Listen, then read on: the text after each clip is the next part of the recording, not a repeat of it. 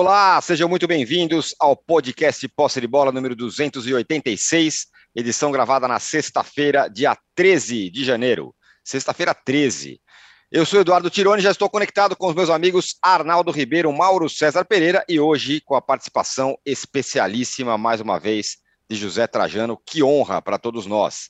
Bom, o Campeonato Carioca começou e o Flamengo, jogando com seu time de garotos, estreou com vitória sobre o Aldax 1 a 0 a nota triste da noite foi a música entoada da torcida pela, pela parte da torcida do Flamengo em homenagem ao Zico, mas que ofendia, que ofende o Pelé e o Maradona. Pegou mal isso aí.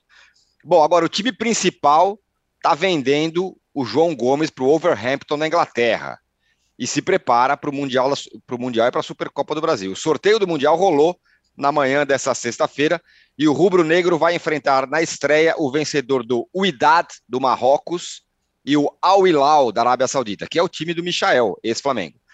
Ainda sobre os estaduais, Vasco, Botafogo, agora SAFs, vêm mais fortes? E o Fluminense, será que pode incomodar, como fez o ano passado? Esses serão os temas do nosso primeiro bloco de hoje. No segundo bloco, vamos atravessar a Via Dutra para falar do Paulistão. E se no Rio o Flamengo favorito, em São Paulo o Palmeiras também é? O time também tem negociações em vista, está negociando Danilo, com o futebol inglês, com o Nottingham Forest, o time do Scarpa. Enquanto isso, São Paulo e Corinthians usaram estratégias diferentes para a temporada e o Santos também se reforçou. Paulistão será tema do segundo bloco. No terceiro bloco, vamos falar um pouco de Minas, SAF contra não SAF, Cruzeiro contra Galo. E no, e em, no Rio Grande do Sul, a coisa está mais ou menos equilibrada ali entre Grêmio e Internacional. Você pode dar a sua, o seu like a sua inscrição no canal do All Sport e nós já temos uma enquete aqui, muito bem bolada, viu? Como sempre. O Trajano gosta das enquetes, ele nem perguntou qual era, a enquete hoje, vai saber no ar.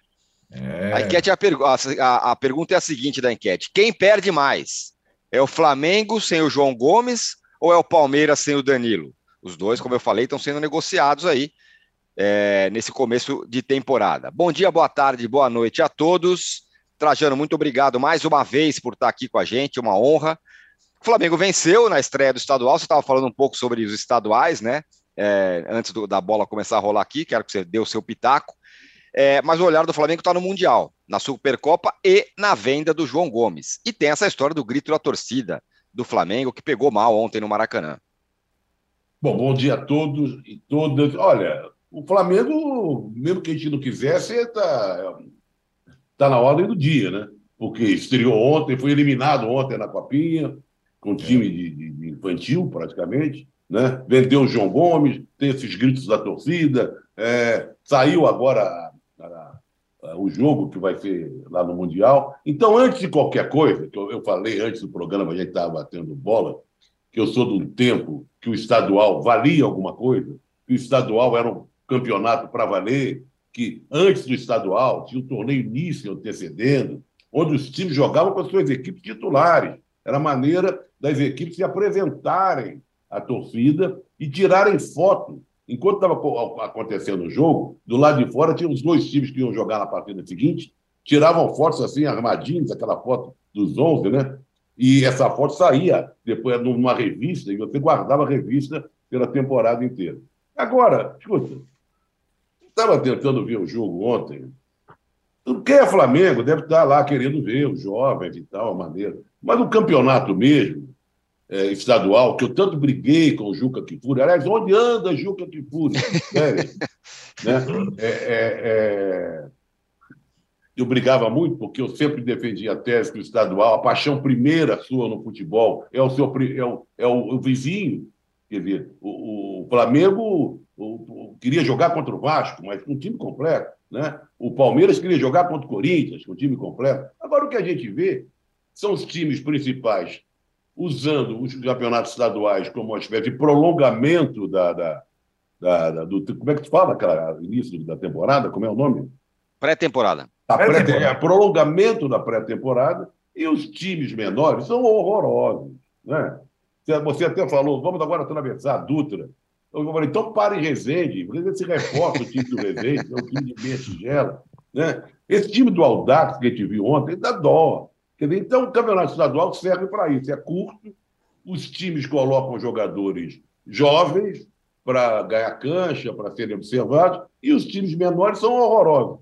E, antigamente, o Campeonato Carioca era orgulho de todos os cariocas. Era a Taça Guanabara de verdade, que era comemorada volta olímpica de verdade, era um título que você se orgulhava, depois enfrentava o campeão da Taça Rio, era um negócio para valer. Agora é um arremedo, salve-se quem puder. Eu tentei ver o jogo ontem e, sabe, não deu. Não deu porque eu não sou Flamengo. Se eu fosse Flamengo, eu até assistiria o jogo para ver essa garotada. Tem muita gente ali que vai ter um futuro pela frente, vai ser aproveitado ou não.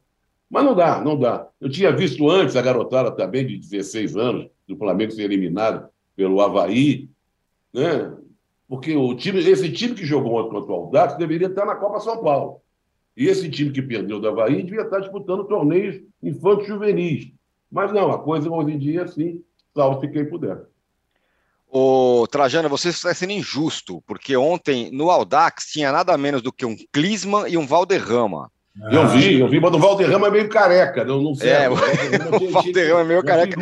e o Clisman, e o Clisman que se escreve C-L-I-S-A-M-A-N e não Klinsmann, como o Klinsmann verdadeiro, foi substituído é, no intervalo. Aqui, ó, o professor Tales já manda uma mensagem para a gente aqui, falando sextou e saudações rubro-negras. João Gomes faz falta pela maratona de jogos do ano e qualidade, mas a venda ajuda na contratação de outros jogadores e ainda veio o Gerson. Mauro, tem muita coisa para falar sobre o Flamengo, além da, da, da, estreia tranquila no estadual 1 a 0 com a molecada. É, o João Gomes faz falta? Opa, deixa eu abrir aqui. É, não, faz falta, claro. Isso, isso é evidente. Mas a venda é muito boa. As duas vendas são muito boas, né? O Palmeiras vendeu, está vendendo, né? Ainda não foi anunciado oficialmente, que depende daquelas formalidades burocráticas. Mas o Palmeiras vende por 20 bilhões, 80% fica com 16 bilhões de euros. O Flamengo tem 100% do João Gomes, vende por 17 milhões de euros. Só para comparar, o, o Alcaraz do Racing foi vendido para o Southampton agora, mesma posição. É, mesma idade, 20, 21 anos, por 14, 13 bilhões com mais um de bônus, vai a 14. O Enzo Fernandes, titular, campeão do mundo pela Argentina, já era titular do River Plate, batedor de pênalti, foi vendido por 10, aí tinha uma meta baixa de é, fácil de alcançar, foi a 12, fechou a temporada com o que alcançou pelo Benfica em 14. Até agora o Benfica tem a receber 14 bilhões de euros o Benfica não, o River Plate do Benfica tem 14 milhões a receber. Se ele vai ser vendido para outro time por 100 milhões ou, ou mais do que isso, é, é, outro papo. A venda do River Plate, até agora, é, a venda feita pelo River rendeu ao time argentino até agora 14 milhões de euros.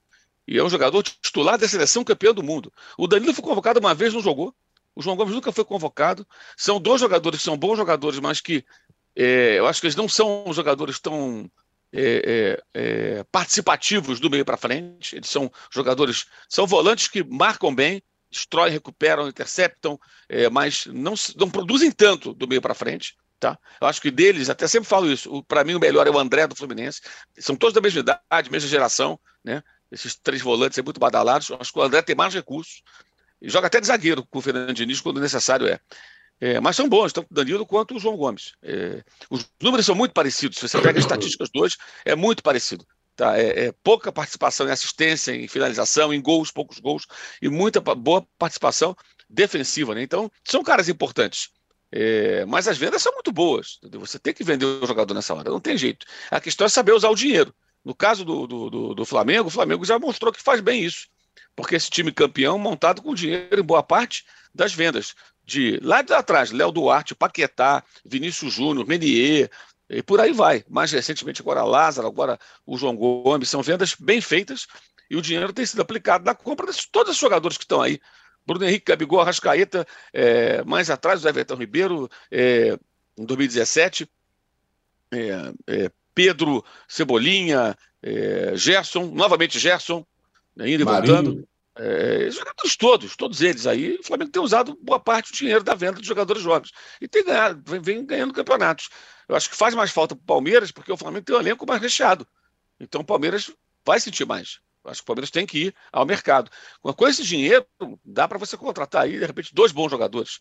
Um pouco mais velho, jogador um pouco mais maduro, mas ainda novo. Você vê, o Flamengo contratou já esse ano o Ayrton Lucas, que estava emprestado, e o Gerson, os dois têm 25 anos. São novos também.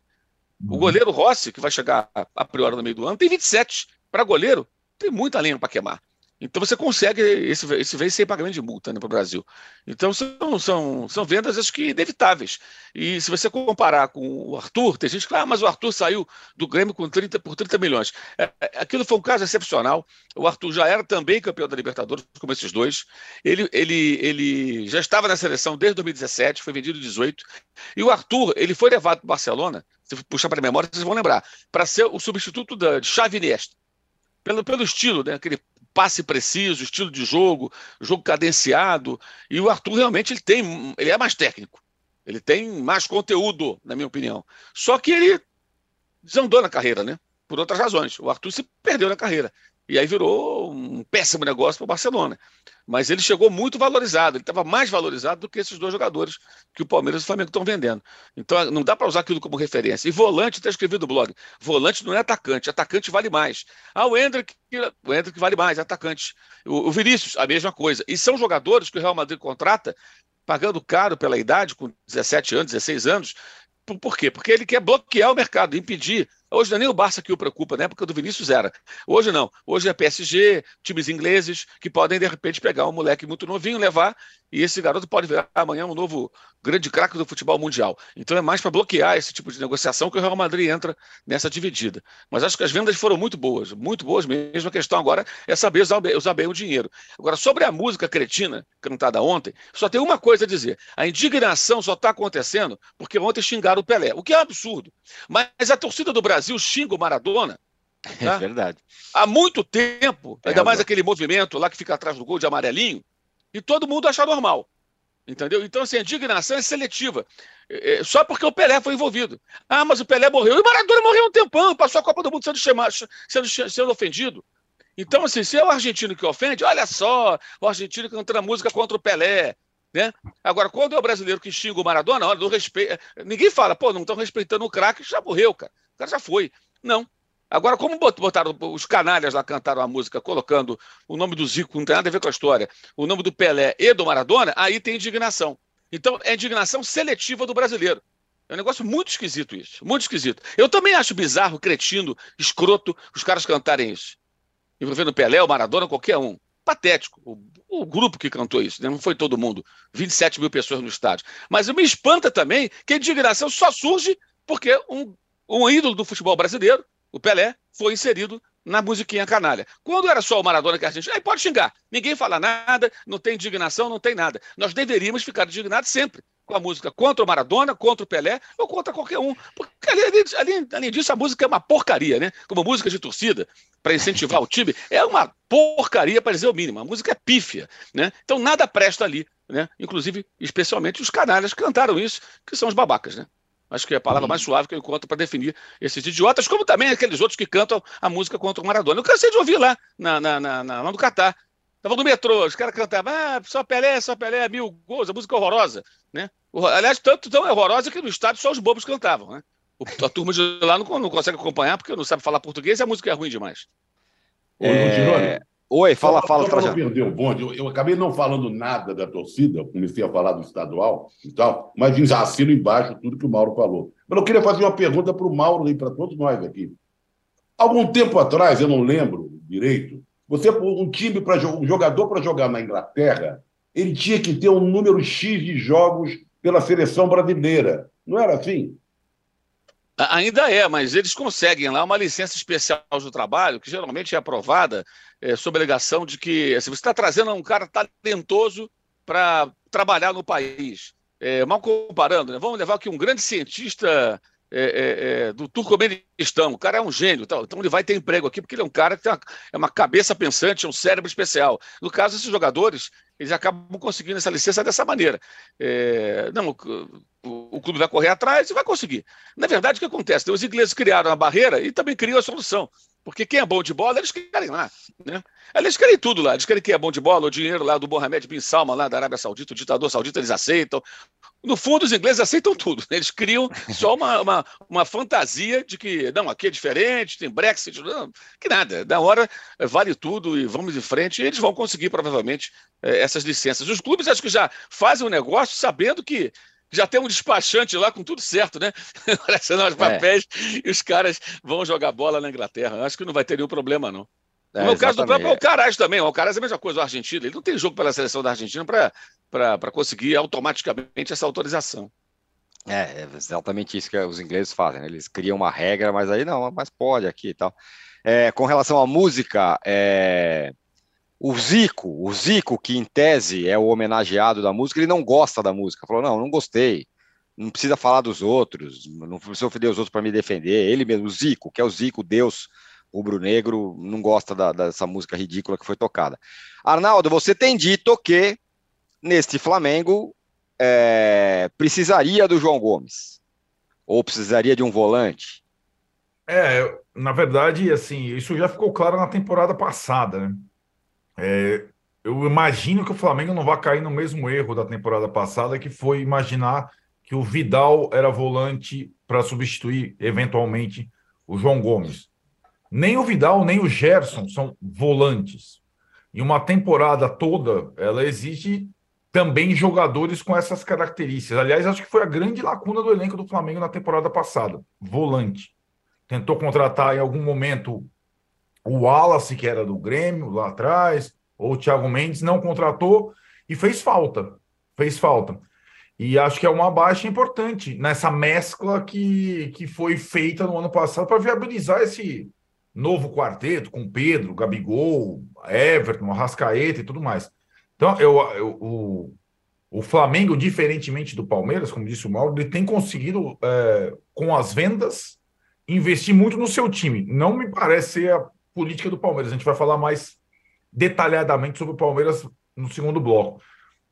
Mas é, o elenco do Flamengo, que é o melhor do país, está mais forte ainda do meio para frente, tem nessa posição específica um desafio.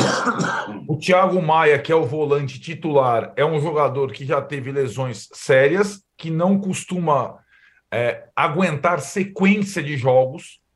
E acho que o Gerson é, se é, notabilizou nessa passagem pela França por jogar em posições é, mais ofensivas. Inclusive, o Gerson pode ser uma opção aos jogadores é, de meio e de frente quando o Flamengo tiver ausência de Everton Ribeiro, Rascaeta e tudo mais. Então, acho que o Flamengo precisa contratar na posição. O João Gomes é, acabou sendo um, o pulmão do time, muitas vezes, do Dorival Júnior. E acho que, é, de fato, o Flamengo é, há algum tempo já não, não faz é, questão absoluta de segurar os seus garotos. Os garotos são vendidos para viabilizar o, o time estrelado que o Flamengo faz há muito tempo, mas eu entendo que ele vai fazer falta sim, viu, Tirani? E isso já para isso já para o jogo contra o Palmeiras, já para o Mundial de Clubes e tudo mais. E entendo que o Flamengo na nessa nesse sorteio do Mundial de Clubes, então, lembrando, 28 de janeiro, Palmeiras já em Brasília. E o em fevereiro o Mundial e acho que o Flamengo eh, não digo que tenha pego a chave mais difícil, mas ele pode jogar, por exemplo, contra o time da casa, né? O, o Mundial foi feito no Marrocos, e por conta daquela euforia é, é, marroquina durante a Copa do Mundo, o Flamengo pode pegar o time da casa, assim como o Galo pegou, pegou depois de ter conquistado a Libertadores, o, o Casablanca e, e caiu no, no Mundial é, antes mesmo de chegar à decisão. Então, o Flamengo do Vitor Pereira, que deve estrear o seu time principal já no final de semana pensando nesses compromissos, ele tem desafios precoces na temporada, o Palmeiras e o Mundial de Clubes, sem o João Gomes.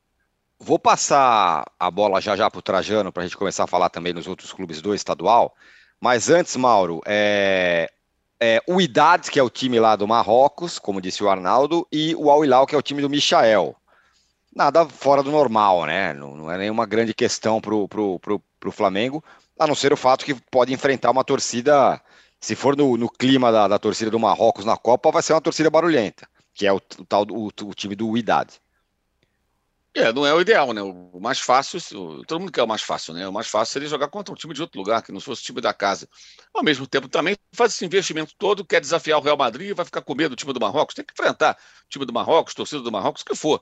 Não existe, acho que não, não, não tem Não tem muito como falar alguma coisa diferente. É, o time tem que estar preparado para jogar nessas circunstâncias e conseguir a classificação. Já no jogo em 2019 contra o Al Hilal, lá na, na, no Catar, o Flamengo só não jogou com a torcida contra porque havia foi aquele período que eles estavam com relações diplomáticas rompidas do Catar e a Arábia Saudita. Então, a torcida saudita não podia viajar para o Catar. Tinha 150 torcedores aproximadamente do Al Hilal, porque eram aqueles poucos que desafiaram até o governo saudita e permaneceram no Catar, porque quando romperam as relações, a ordem foi todo mundo que mora no Catar que volte para casa. E um pequeno grupo de, de sauditas continuou morando no, no Catar. E esses foram lá torcer. E alguns outros, muito poucos, que foram até o país tinham que ir para Oman pegar um avião, depois um outro para um carro até Oman, um, que fosse, depois pegar um avião para Doha. Então era difícil chegar. É, em condições normais, não, é só atravessar a fronteira. O único país que faz fronteira com o Catar. O Flamengo escapou de jogar fora de casa, que ia jogar fora de casa. O Hilal tem a torcida muito grande, todo mundo iria para Doha se pudesse, né? É, agora não, não tem como escapar. Vai jogar possivelmente, né, provavelmente, com, contra um time, um time local. Mas acho que isso não pode ser visto como obstáculo para quem pretende jogar contra o Real Madrid. Né? E imagino que o Flamengo vai buscar jogadores para a posição, vai comprar, vai buscar volantes. Não agora no meio do ano. Talvez sustente aí com o que tem nesse, nesse começo de temporada e na janela de meio de ano da Europa, né? É, vai buscar jogadores que possam preencher aí uma lacuna no elenco. Né? Eu imagino que isso vai acontecer. Né? Ainda pode, ainda está em tempo de tentar, porque a janela europeia está aberta. Então você pode tentar repatriar alguém, pode tentar encontrar alguém aqui da América do Sul, mas eu imagino que eles comecem a se mexer a partir de agora, porque o Flamengo não tinha vendido o João Gomes, então não estava buscando outro volante.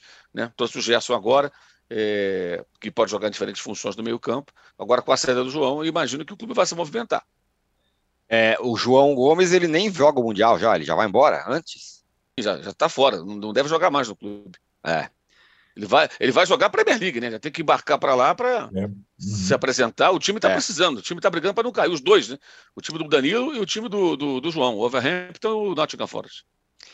Aqui o, o, Júlio César Bruno fala: Amigos, com a venda do Danilo e do João Gomes para times ingleses, pode-se dizer que os clubes da Premier League finalmente descobriram o Brasil?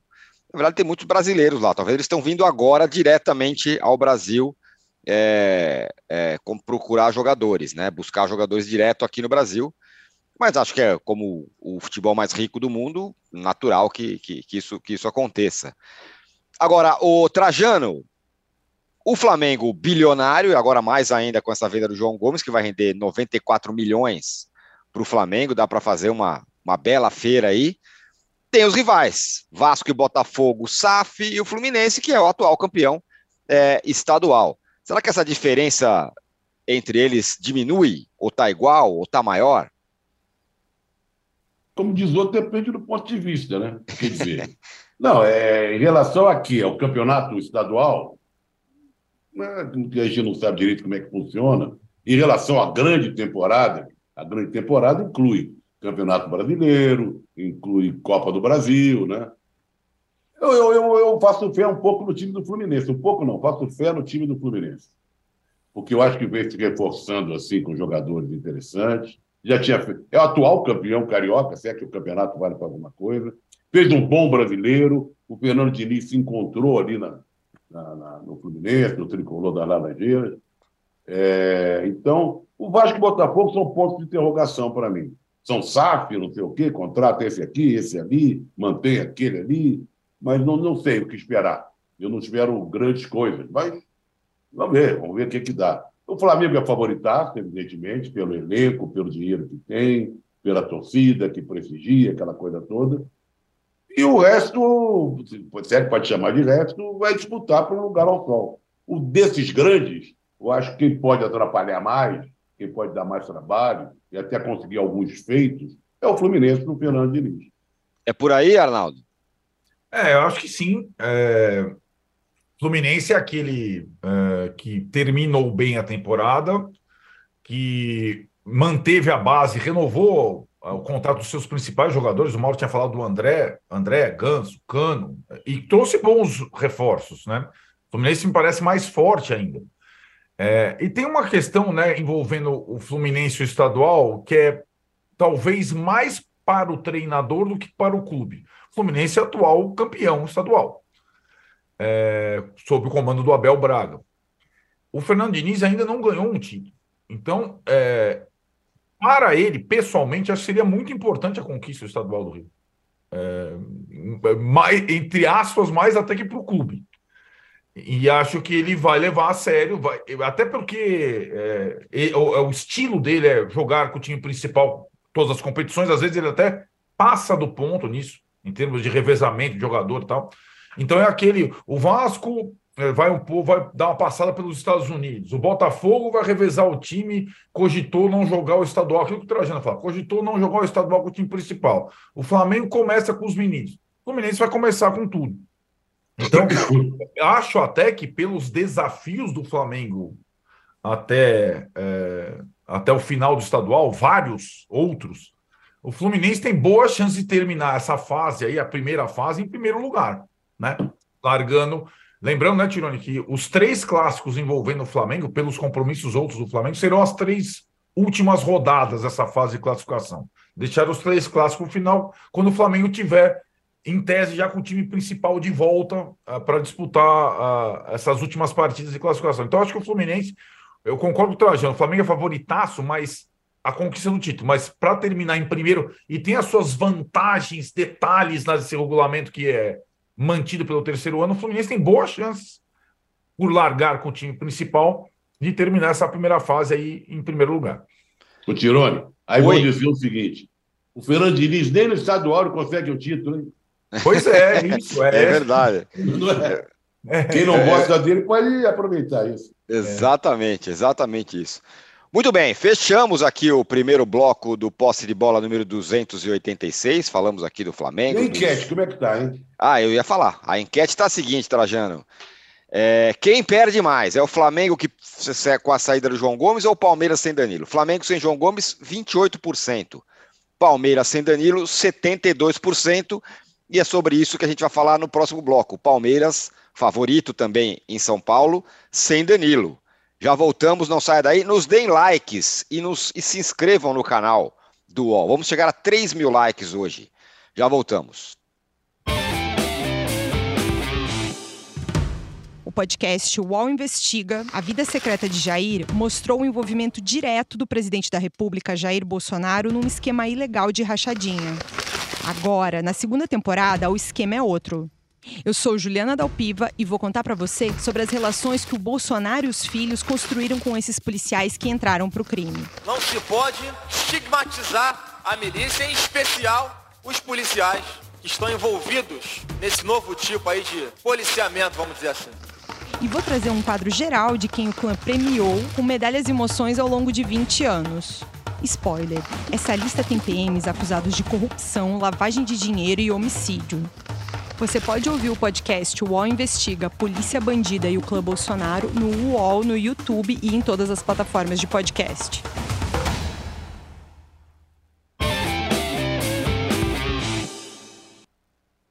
Estamos de volta para o segundo bloco do podcast Posse de Bola. Ô Mauro, se o Flamengo não tem mais o João Gomes, o Palmeiras também não vai ter Danilo.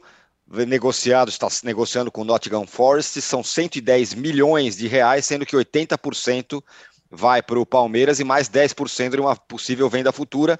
O Palmeiras recebe agora 88 milhões de reais e pode ganhar um pouco mais à frente, desde que o Danilo vá para outro time, seja negociado. Também, como disse você, um bom negócio esportivamente e um problema para o Flamengo, para o Palmeiras, que ao lado do Flamengo são, é, é, são os dois poderosos do futebol brasileiro. É, mas com a temporada começando, tem, tem o jogo com o Flamengo dia 28, Supercopa, mas fora isso, só vai jogar mais adiante a Libertadores e o Campeonato Estadual. O Flamengo tem competições outras, tem o Recopa e tem o Mundial, o Palmeiras não tem. Então há tempo de ir ao mercado de encontrar aí, jogadores que possam é, ocupar as lacunas deixadas pelos dois caras que um já foi e o outro está indo né, para o Nottingham Forest. Tem o Scarpa também que saiu. Ou seja, o Palmeiras tem condições de ir atrás. É, é verdade que o clube está sendo acionado na FIFA pelo Penharol, porque não pagou o Piquerez, mas tem dinheiro para receber, não só do Hendrick, como agora também dinheiro para receber da venda do Danilo. Né? Geralmente esse dinheiro não vem de uma vez só, mas você tem ali uma programação né, da, da, da, dos pagamentos parcelados que os clubes lá de fora fazem quando compram jogadores aqui do, do, do Brasil. E com esse dinheiro, você. Eh, dinheiro a receber, inclusive, você faz negócio. Então o Palmeiras tem toda a condição de buscar. Agora a questão é, é, é identificar os jogadores certos e contratar bem para repor a ausência de um titular absoluto. É, eu acho que assim, possível é. A questão é ter capacidade para isso agora. E, lógico, investir parte desse dinheiro. É, é meio que, que, que, óbvio até. Agora, há tempo, né? Acho que há tempo, acho que não é. O jogo contra o Flamengo dia 28 Supercopa, é, assim, esse é um jogo, né, gente? Que é legal, abre a temporada, mas não decide nada. Isso aí não é um jogo que você perdeu, tem que arrancar os cabelos. Perdeu, perdeu. Paciência, não gosta de perder, mas não pode ser tratado como o fim do mundo. Ó, oh, crise porque perdeu a Supercopa. Só maluco pode pensar assim. A não ser que você entre em campo da Supercopa, seu time é uma bagunça, toma uma goleada, tá tudo errado. Aí você fala: o que está acontecendo? Mas na disputa normal, como aconteceu até aqui, é, nesses jogos de Supercopa, não é nada, é, não, nada que deva deixar alguém desesperado. Tem que encarar esse tipo de jogo apenas como abertura de temporada, um bom entretenimento para todo mundo, né, que seja um bom jogo, e nada mais levanta o troféu, tira um pouquinho de onda ali com o adversário. Não adianta ganhar a Supercopa e depois fazer que o Atlético Mineiro. Ganhou no ano passado, num jogo bem equilibrado, né, e depois fez o quê? Ganhou o Mineiro. O resto da temporada foi péssima do Atlético. Então tem que ter essa ideia em mente. Não adianta é, supervalorizar esse torneio. Tem coisas muito maiores pela frente. O Palmeiras tem tempo para buscar jogadores que possam preencher lacunas no elenco, né? Porque o, Scarpa também é uma baixa muito grande. Não dá para minimizar. Ah, não, vai se resolver. Pode resolver sem ele, mas que vai fazer falta, vai. É o cara que mais dava passa para gol, é o cara da bola parada, da bola em movimento. É, você abre mão de um jogador como esse, não faz falta? Claro que faz falta. Eu acho que muito mais até do que o Danilo. Eu acho que é esse é o jogador mais difícil de você encontrar substituto do que o Danilo. Volante acho que é mais fácil de encontrar. É, o Arnaldo, vou pegar uma, mensagem aqui do Rafael Mafra. Ele fala assim: Bom dia. Com as perdas de Danilo e João Gomes, podemos dizer que Maicon e Fausto Vera se tornam a principal dupla de volantes aqui do Brasil. Para a gente começar a falar também dos outros times e, claro, da falta que o Danilo vai fazer no Palmeiras. E outra coisa, o palmeirense está enlouquecido porque vendeu o Hendrick, vendeu o, o, é, o, o Thiago, o Scarpa foi embora. Agora vende o Danilo. Tem dinheiro e o Palmeiras não contrata ninguém. Tá todo mundo apavorado. É, eu entendo, porque é uma situação bem diferente da situação do Flamengo. O Flamengo, quando vende, contrata um ou dois para o lugar do vendido, do negociado. O Palmeiras não vem fazendo isso. Aliás, acho que o Palmeiras, e a presidente do Palmeiras, a Leila, deve um certo esclarecimento ao torcedor de qual é o momento financeiro do Palmeiras, qual é a situação da dívida do Palmeiras em relação à Crefisa, qual é o poder de investimento do clube. E, em tese está tudo bem, arrecada bem, sócio torcedor maravilhoso, arrecadação do, da bilheteria, do patrocinador, etc e tal, mas é isso que tem acontecido. Tem, o Palmeiras foi acionado na FIFA recentemente pelo Penharol por, por atraso no pagamento do Piquerez.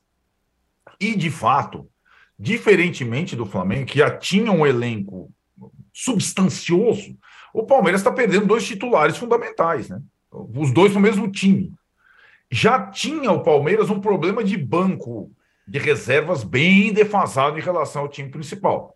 Sem o Danilo e sem o Scarpa, isso se agrava. E não contratar ninguém, ninguém está pedindo para o Palmeiras contratar o Cristiano Ronaldo, não, mas é, é o, o, a comparação aí do, do nosso companheiro em relação à dupla de volantes, o Corinthians. Felipe Mafra. Jeito, qual, é o nome dele, Tirone? Felipe Mafra. Do Felipe. Desculpa, Rafael Mafra. Rafael. É, é, Rafael Mafra. Rafael. Rafael. É, em comparação ao Corinthians, a dupla de volantes, por exemplo, o jogador Fausto Vera seria um ótimo jogador para o Palmeiras ter contratado lá atrás. O Palmeiras teria condição de contratar o Fausto Vera. É, e, e, não, não fez esse tipo de contratação nos últimos tempos, preferiu apostar em jogadores menos prontos, digamos assim, para o ataque, e acho que confiar tudo no poder de, é, de, de, mobilização do Abel Ferreira, que tem sido muito importante de fato nesses últimos tempos, eu acho um tanto quanto arriscado. Veja o, o, a situação do elenco do Palmeiras, se você analisar, é, preocupante. É, em algumas posições que já eram carentes e agora ficam ainda mais. A tendência é essa pressão do torcedor do Palmeiras por reforços, vendo que os rivais vão fazendo, inclusive os rivais de São Paulo. O São Paulo contratou o Mendes, volante da seleção equatoriana, certo? Estava lá no eh, final de contrato. O São Paulo nem pagou pelos direitos do Mendes, estava no final de contrato lá no, nos Estados Unidos. Então, o, o Palmeiras tem que se mexer. É, e essa impressão que a categoria de base do Palmeiras vai o Palmeiras com o Hendrick, agora com o Danilo, dá um passo que ele queria como clube e como aí que está o conflito de interesses e como investidor há algum tempo virar uma referência de base para venda, não base para utilizar o jogador não. Coisa que não existia no Palmeiras. O Palmeiras tinha negociado o Gabriel Jesus lá atrás, era o, o único, entre aspas. Agora não, com o Hendrick, com o Danilo, é, acaba se virando um destino de interesse à base do Palmeiras. Mas esses jogadores, ainda mais um elenco tão farto, vão fazer muita falta. Então, essa, essa situação, mesmo em relação aos rivais de São Paulo, ela vai se colocar. É, o torcedor do Palmeiras vai cobrar, você pode ter certeza. É, não sei, mas eu acho que caímos, hein? Acho que a nossa live caiu, mas vamos continuar falando aqui, porque vai gravando e depois a gente é, é, põe, segue com ela no ar. Trajano, a gente está falando do, do, Palmeiras, parece que o Palmeiras vive num, num, universo completamente diferente dos rivais. Do Palmeiras, do, do São Paulo, do Corinthians e também do Santos. É, é um mundo muito diferente. Corinthians e, e, São Paulo estão em outra raia. São Paulo, é, com as contratações econômicas que fez, o Corinthians entregando metade da base lá para ficar com o Yuri Alberto. Mas agora, depois dessa fala do Arnaldo, eu chego à conclusão que nós desmontamos o Palmeiras. O Palmeiras não está com essa banca toda, não, como dizem por aí. Primeiro, nós temos que ver o seguinte: o, concordo com o Mauro, Scarpa faz muito mais falta do que o Danilo. Se arranjar um volante, é só procurar aí, você com, com o bolso cheio de dinheiro, você acha. E o Hendrick vai jogar ainda. Ele não foi vendido para ir embora amanhã. Vai ficar um ano e meio, se não me engano, até completar 18 anos. Então, desses três, um vai ficar, que é o Hendrick. O outro, acho que pode ter um substituto, se o Palmeiras tiver vontade de gastar um pouquinho. E quem vai fazer falta mesmo, que já estava tá, fazendo falta, é o Scarpa. Né? Esse, uhum. achar um jogador que, que, colocava outro na cara do gol, e dava até no escanteio, ele era, ele era craque, né? é, é mais complicado. Em relação a comparação do Palmeiras com os outros, eu acho que o Palmeiras continua à frente. Mas o Palmeiras, pelo, pelo a narrativa, vamos usar uma, uma expressão muito usada é do Arnaldo, não está com tudo isso que a gente imagina estar. Não é? Uhum. Porque, pensa bem, o que, que o Palmeiras é, é, é, tem para mostrar agora, no momento? Um bom goleiro, um zagueiro excelente, que é o Gomes, né? O meio de campo que foi prejudicado pelo, pela ausência agora do Danilo e do Scarpa, o Dudu, não é isso? Isso. Então, sabe, no, comparando com o Flamengo, então, é. Elenco, é. o Palmeiras perde de, de longe. Não é? Agora, comparando com, com, os adversários aqui de São Paulo, por mais que você fale, ah, o São Paulo contratou esse do Equador, ora, tudo bem, né? Menos, como diria outro. Menos. é. São Paulo se desfez mais do que trouxe gente para dentro. Você pega a escalação de São Paulo, é de dar dó. É de dar dó. E eu continuo sem entender aquela história dos goleiros do São Paulo. Eu sempre defendi a tese, desde que o Rogério Senna entrou, que ele faz questão, é um problema psicológico, de contratar goleiro ruim ou goleiro fraco para que ele fique eternizado como o maior goleiro da história do São Paulo. E é. Porque se você pegar a lista, eu estava vendo a lista dos goleiros do São Paulo, a lista atual, todos levados pelo Rogério Ceni e todos fracassaram, porque era uhum. o segundo goleiro do sei de onde, do Fortaleza, o terceiro goleiro do Santos. Esse aí é o segundo goleiro. Eles não conseguem trazer um goleiro titular de lugar nenhum. O Flamengo foi lá na Argentina e está trazendo um goleiro da Argentina. Né? E, tinha contratado o goleiro do Atlético Paranaense titular, né? O Flamengo foi buscar a solução. Né? Exatamente. Então, tem coisas do São Paulo que eu não entendo. Ah, contratou, beleza, parabéns. Mas não acredito nesse time, não. E o Santos dá dó. O Santos dá dó. O Corinthians, o que o Tirone falou, as negociações do Corinthians são estranhíssimas.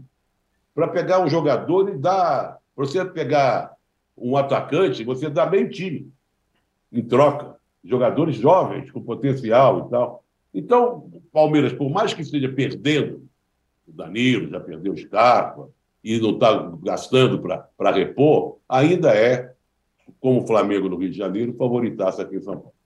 O Mauro, o Trajano falou do Corinthians aí, dessa negociação do Yuri Alberto. Todo mundo, ah, que legal, o Yuri Alberto, um atacante muito bom, jovem e blá blá blá. Mas é uma, uma, uma limpa na base que é, é, é um, pouco, um pouco assustador, né?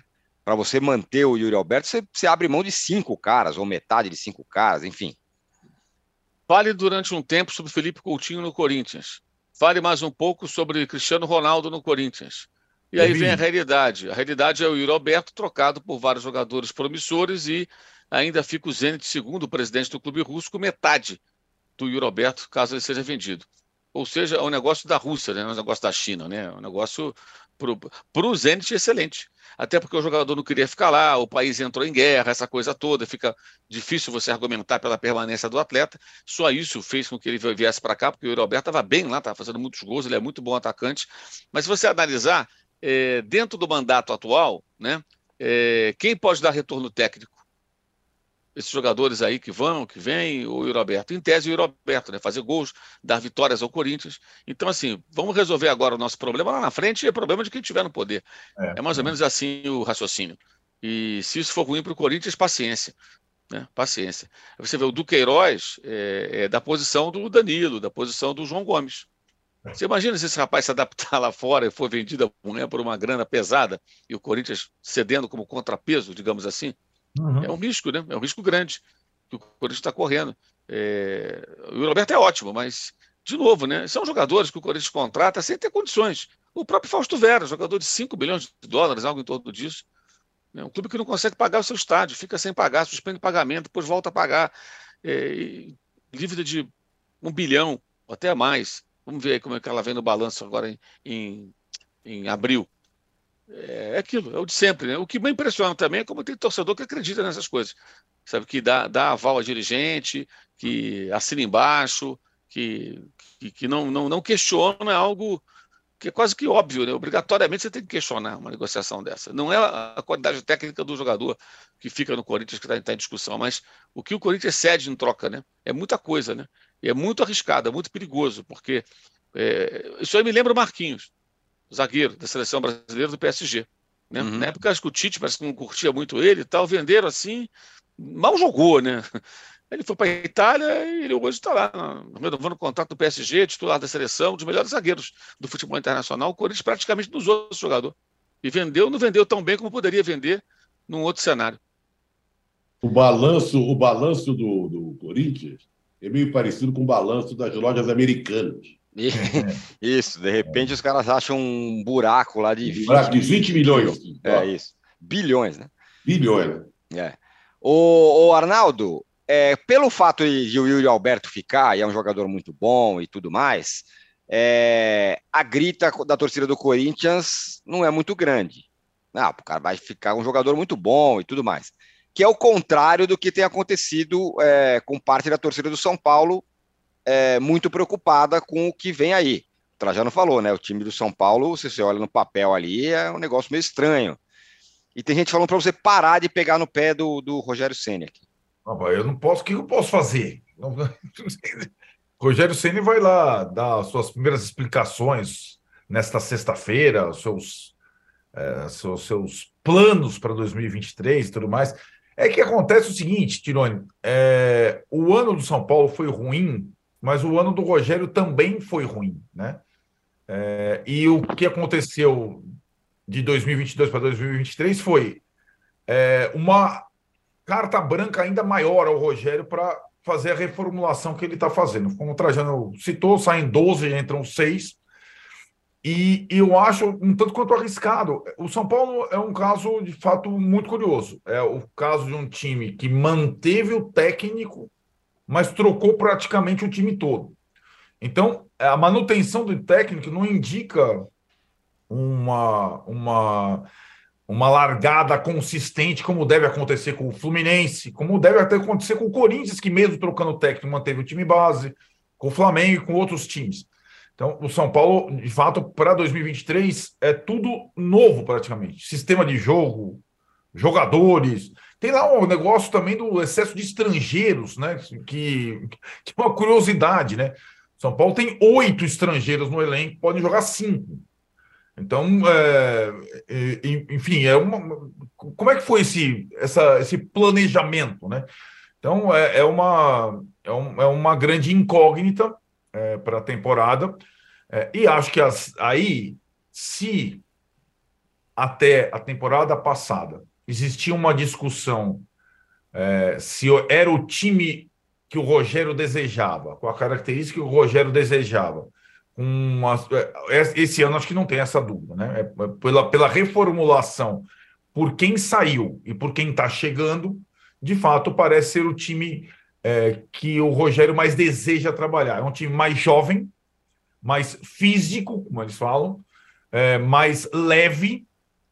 Segundo, não palavras do Rogério, mas quem trabalha com ele, mais fortaleza em comparação aos trabalhos que o Rogério fez ao longo da carreira. Se vai funcionar como Fortaleza funcionou, acho que já estaria bom para o torcedor de São Paulo. Se funcionar como Fortaleza funcionou lá atrás, tá bom. Não, não dá para prever o, o, uma coisa melhor do que essa, eu acho. Se funcionar como Fortaleza do Rogério funcionou lá atrás. Lembrando que mesmo Fortaleza, sob o comando do Voivoda, conseguiu ir além um pouco, né? É, um pouco não, conseguiu ir além. E o técnico é, foi mantido, é, e o Fortaleza, que a gente não está falando nesse podcast, porque não disputa os principais estaduais, é um time para a gente ficar de olho para essa temporada também, mais uma vez. É, tem isso, essa história do Fortaleza, essa comparação, Trajano. É, mas com todo respeito, acho que são coisas um pouco diferentes.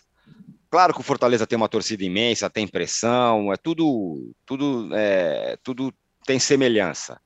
Mas é, no São Paulo tem uma exigência de não, não fazer uma boa campanha, mas de fazer uma, uma ótima campanha, de tentar ganhar alguma coisa, um título. O Fortaleza do Rogério, né? o Fortaleza do Rogério ganhou os torneios ali estaduais, ganhou a Série B, ganhou a Copa do Nordeste, mas não ser o, um figurante isso não é o suficiente para o São Paulo, né? Então o nível de pressão é diferente. Eu tenho a sensação que ser figurante nos últimos tempos é o que, é o que dá. É o que, é o que, dá. É o que dá. E é a torcida está se acostumando com isso. Eu é. tenho gente próxima que torce pelo São Paulo e eles estão meio se contentando com essa coisa de ser figurante. Porque não acreditam. Por quê? Eles não acreditam. Quando vai começar uma temporada, quando olham assim para o elenco, quando a, no, vê as contratações, quem está chegando, quem está saindo, eles não acreditam. Como não estão acreditando agora. O São Paulo foi beber na fonte do futebol americano, do soccer. De onde é o zagueiro central que vai ser titular? Onde esse equatoriano estava jogando? Isso. Capaz vai trazer o, o, o Pato de volta. O Pato está se oferecendo. O Pato está jogando lá. É. é. É, um negócio meio de doido. Então, o torcedor São Paulino, de uns tempos para cá, e faz tempo, já está se acostumando no São Paulo ser um figurante no Campeonato Brasileiro e no, e no Campeonato Paulista, que é um campeonato, essa cor dos estaduais, ainda tentar um brilhareco no Campeonato Paulista. Mas em termos de campeonato de maior expressão, um torcedor de modo geral. E eu enxergando, outro dia eu estava vendo a escalação, possível escalação do São Paulo. Falei, nossa, tem brincadeira. Aliás, eu proponho até uma coisa, viu? Um confronto, antes agora, Fortaleza versus São Paulo. Né? Hoje você tentou comparar. Olha, olha, o Fortaleza é mais forte. Eu acho que o Fortaleza entra em campo como favorito. Eu acho é. que é mais forte também, não tenho a menor dúvida pegou disso. A vaga, pegou a vaga, entre aspas, vaga que era do São Paulo na Libertadores. Quem foi para a Libertadores foi o Fortaleza no final, sendo que passou boa parte do Campeonato Brasileiro em último, né? Aí conseguiu arrancar e ficou entre os oito melhores. O Marcos Oliveira fala: discordo, Tirone, ficou na minha comparação Fortaleza-São Paulo. Fortaleza há muito luta para sair do papel de figurante e as últimas campanhas provam isso. É verdade, é exatamente o que a gente está falando. É, exatamente isso. O, o, o, Fortaleza é um, é um, um, um clube que está tentando, vem tentando há algum tempo sair do, da, da zona do figurante e, e ser mais protagonista, como está na Libertadores também. O Mauro, o Santos tem uma questão ainda mais complexa. não tem dinheiro, está tentando se reestruturar, está tentando contratar o que é possível para fazer uma campanha minimamente mais digna do que a do ano passado, que quase caiu no Paulista. E tem uma questão importante: não terá a Vila Belmiro, que estará em reforma. A Vila Belmiro é um estádio muito importante para o Santista e para o Santos. É, e não tem também o Pacaembu, né? Que e era, não tem o Pacaembu, exatamente. Era a opção do Santos, né? Para jogos na capital onde a sua torcida até fica um pouco distante, né? E acaba. Normalmente aproveitava muito os jogos aqui é, na capital, no caso no Pacaembu, para ver o Santos de perto, né? É, vai jogar aqui em Barueri já é mais complicado, né? Já não é local de acesso tão fácil como o Pacaembu, obviamente. Isso pode pesar bastante. Se fosse do Pacaembu, acho que não seria tão difícil. Uma readaptação e o Santos conseguir mandar bem ali os seus jogos. Já atuando é, em Barueri, eu acho que fica um pouco mais complicado, né? Agora, o Santos tem aí alguns jogadores interessantes que podem crescer ainda mais nessa temporada, né? Pode ter uma linha ofensiva com o Ângelo, Marcos Leonardo e Soteldo. É, o Dodge acho que foi uma contratação interessante dentro da realidade do clube hoje, ex-Fluminense, e o Odair Helma. Agora tem um técnico, né? um técnico efetivo, e não um técnico interino. Né? O Santos passou uma boa, boa parte da temporada passada com interino. E agora tem um treinador começando o trabalho, fazendo pré-temporada. Acho que o Santos pode fazer uma campanha melhor do que a do ano passado. Não sei. E tem o Falcão, é... né, como gerente é, o... também. Isso, tem agora Falcão numa outra função e tal. Acho que pode ser interessante a temporada do Santos, mas assim, sempre ser um dos grandes protagonistas, mas melhor do que a campanha do ano passado, por exemplo, que foi bem fraca, né? É, o Santos não conseguiu nada de, de, de interessante, nem, nem, nem, grandes jogos. Assim, deu uma vitória sobre o Corinthians, vai. É, em Itaquera. Fora isso, não fez muita coisa que deixasse o torcedor. Né, é, exato. É. Feliz, não. Foi, foi, foi, uma temporada bem pálida. Eu acho que pode ser melhor. Vai ser um clube que está tentando se reconstruir também, né? Está tentando trabalhar no orçamento mais curto, se reorganizar, mas acho que pode fazer a campanha melhor. E tem alguns jogadores que, assim, jovens, como o Santos tem feito nos últimos tempos, esses dois, acho que especialmente, que podem é, avançar ainda mais nessa temporada, né? Que são muito bons. Né? O Ângelo estreou com 16 anos, estava jogando Libertadores pelo, pelo Santos. Então agora já com os 18, já deve estar tá quase um veterano já vai ganhando mais cancha e acho que vai. E o Marcos Leonardo é um, é um excelente centroavante. O Tirone, Ricardo... Oi. Você vê como é que é a natureza, como diria o Zé Trindade, os tempos mudam, né? O Santos, nós estamos falando da casa do Santos. O Santos não vai poder jogar na Vila, né? Que vai ser reformado, vai abaixo, sei lá o que. O Pacaembu acabou. O Santos jogava no Maracanã. Nos, é anos isso. 60, nos anos 60, o Santos optou por jogar no Maracanã, não o Campeonato Paulista, evidentemente, mas para realizar grandes jogos. Jogos pelo Rio São Paulo contra o Botafogo, jogos decisivos de Campeonato Mundial. E a torcida carioca adotou. E o Santos também se entusiasmou com isso. Hoje vai jogar em Barueri. Parece que Greta Garbo acabou do Irajá. Né? E outra coisa que eu queria registrar aqui, que o Mauro está falando dos jovens, o Santos tem sempre. O Santos também é uma fábrica de de bons jogadores. Né?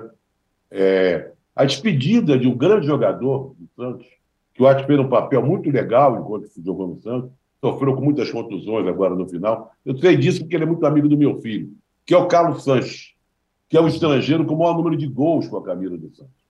Ele já está com 38 anos, teve que fazer um exame agora do coração para ver se podia continuar jogando, pode continuar jogando e vai acabar a carreira no Penharol, lá junto aos seus, na terra dele. É, o Santos ainda tem alguns jogos para fazer é, na Vila Belmiro, né? E depois a ideia é que talvez jogue no Canindé, né? Para quando vai ter essa, essa reformulação bem grande na, na Vila Belmiro, histórica que ficou em evidência aí mais uma vez. Mas no Canindé, qual é a capacidade do Canindé? É, aqui tá, né?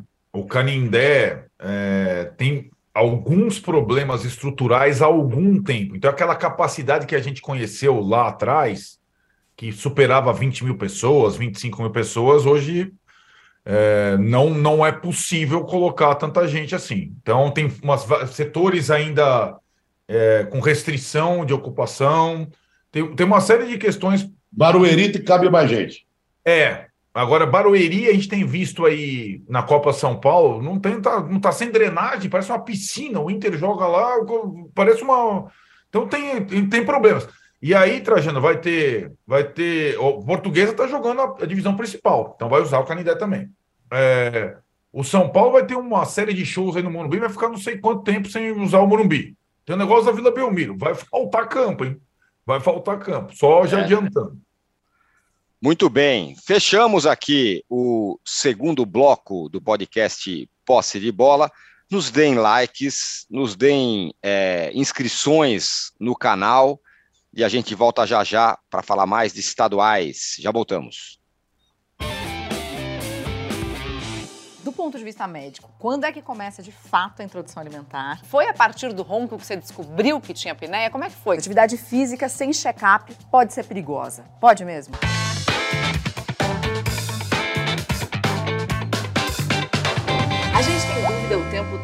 Sobre tudo. E não tem nada melhor do que tirar essas dúvidas com especialistas e pessoas que já passaram pela mesma experiência. Eu recebo assim uma enxurrada de mensagens, principalmente de mulheres que descobriram câncer na tireoide por minha causa. Na quarta temporada de Conexão Viva Bem, a gente vai falar sobre gestação, alimentação infantil, distúrbios do sono, problemas na tiroide, meditação e uma porção de outros temas importantes. Mãe tem uma culpa, né? O bom de trocar informação é que você fala, não, cara, também ela erra. A gente ainda revela o que é mito e o que é verdade sobre esses assuntos. E se atualiza com as últimas notícias que saíram sobre todas essas questões. Eu não vou mentir, não. Tá imperdível.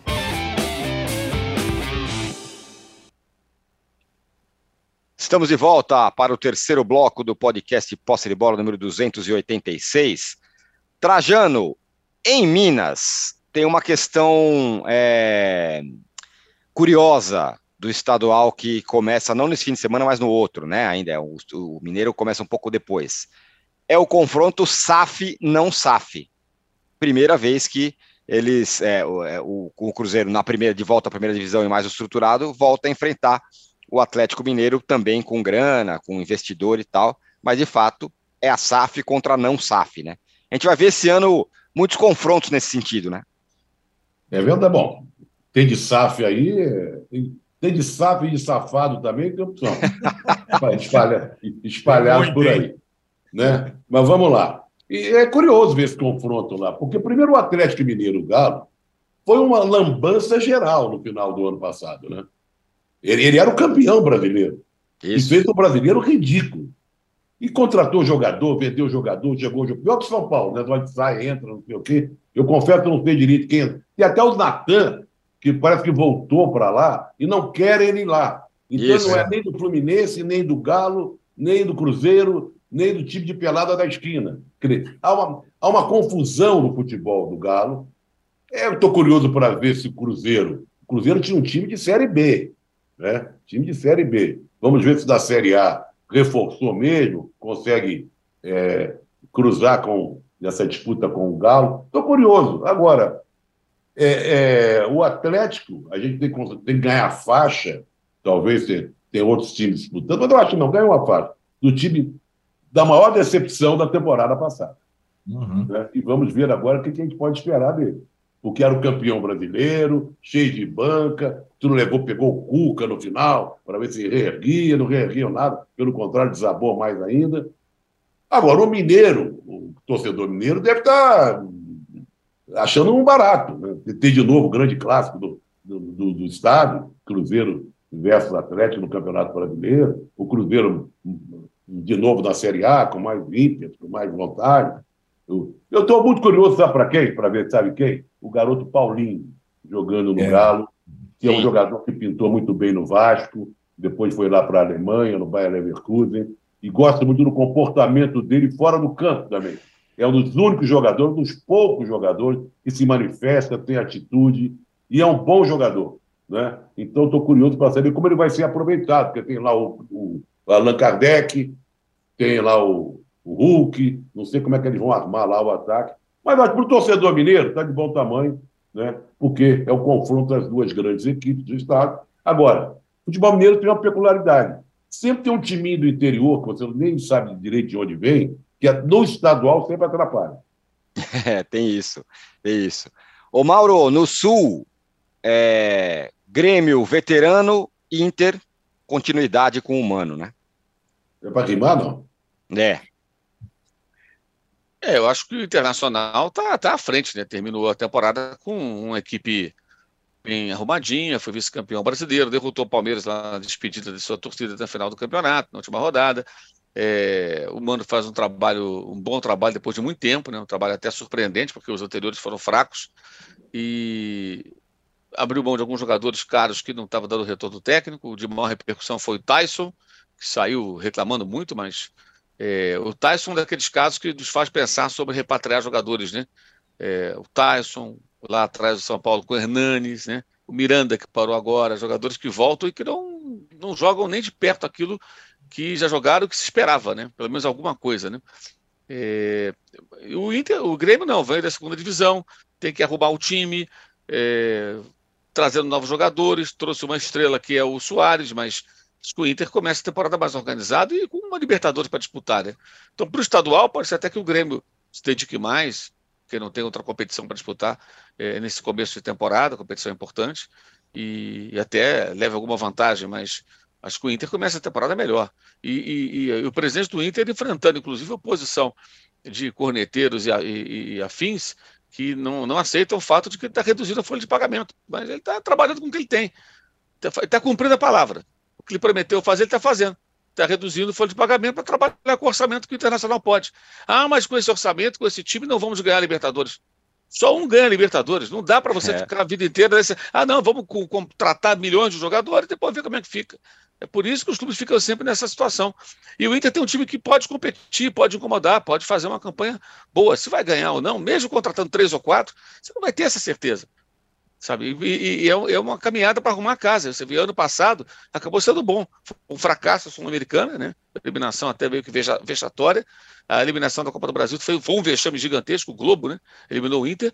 Mas no Brasileirão o time foi bem. O time foi muito bem. Então é começa com o ano, pelo menos com um trabalho que tem sequência.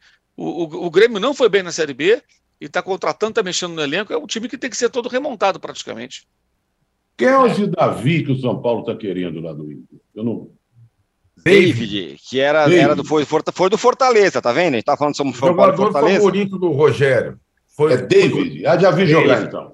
Eu achei que era o Davi Golias, não é o David? David, exatamente. Muito bem, o posse de bola 286 fica por aqui. Muito obrigado, Trajano, mais uma vez, está com a gente aqui. É, obrigado, Mauro. Obrigado, Arnaldo. A gente volta na segunda-feira. Agora, ao meio-dia, aqui no, no, no UOL, tem o UOL News, no canal UOL, meio-dia. E às 15 horas tem o de primeira com as últimas do mercado da bola. E a gente fica por aqui. Obrigado, bom fim de semana a todos. Obrigado mais uma vez, Trajano. Até mais. Cuidado que o Arsenal oh. vai golear o Tottenham no fim de semana. Ó, oh, lá. deixar de ser besta no clássico. Aliás, é um bom fim de semana no campeonato inglês, né? Confronto em Manchester nem o confronto do norte de Londres. É isso aí. Muito bem, valeu, tchau. Você pode ouvir este e outros programas do UOL em uol.com.br podcasts. Posse de bola tem pauta e edição de Arnaldo Ribeiro e Eduardo Tironi. Produção de Rubens Lisboa. Operação de ao vivo de Fernando Moretti e Paulo Camilo.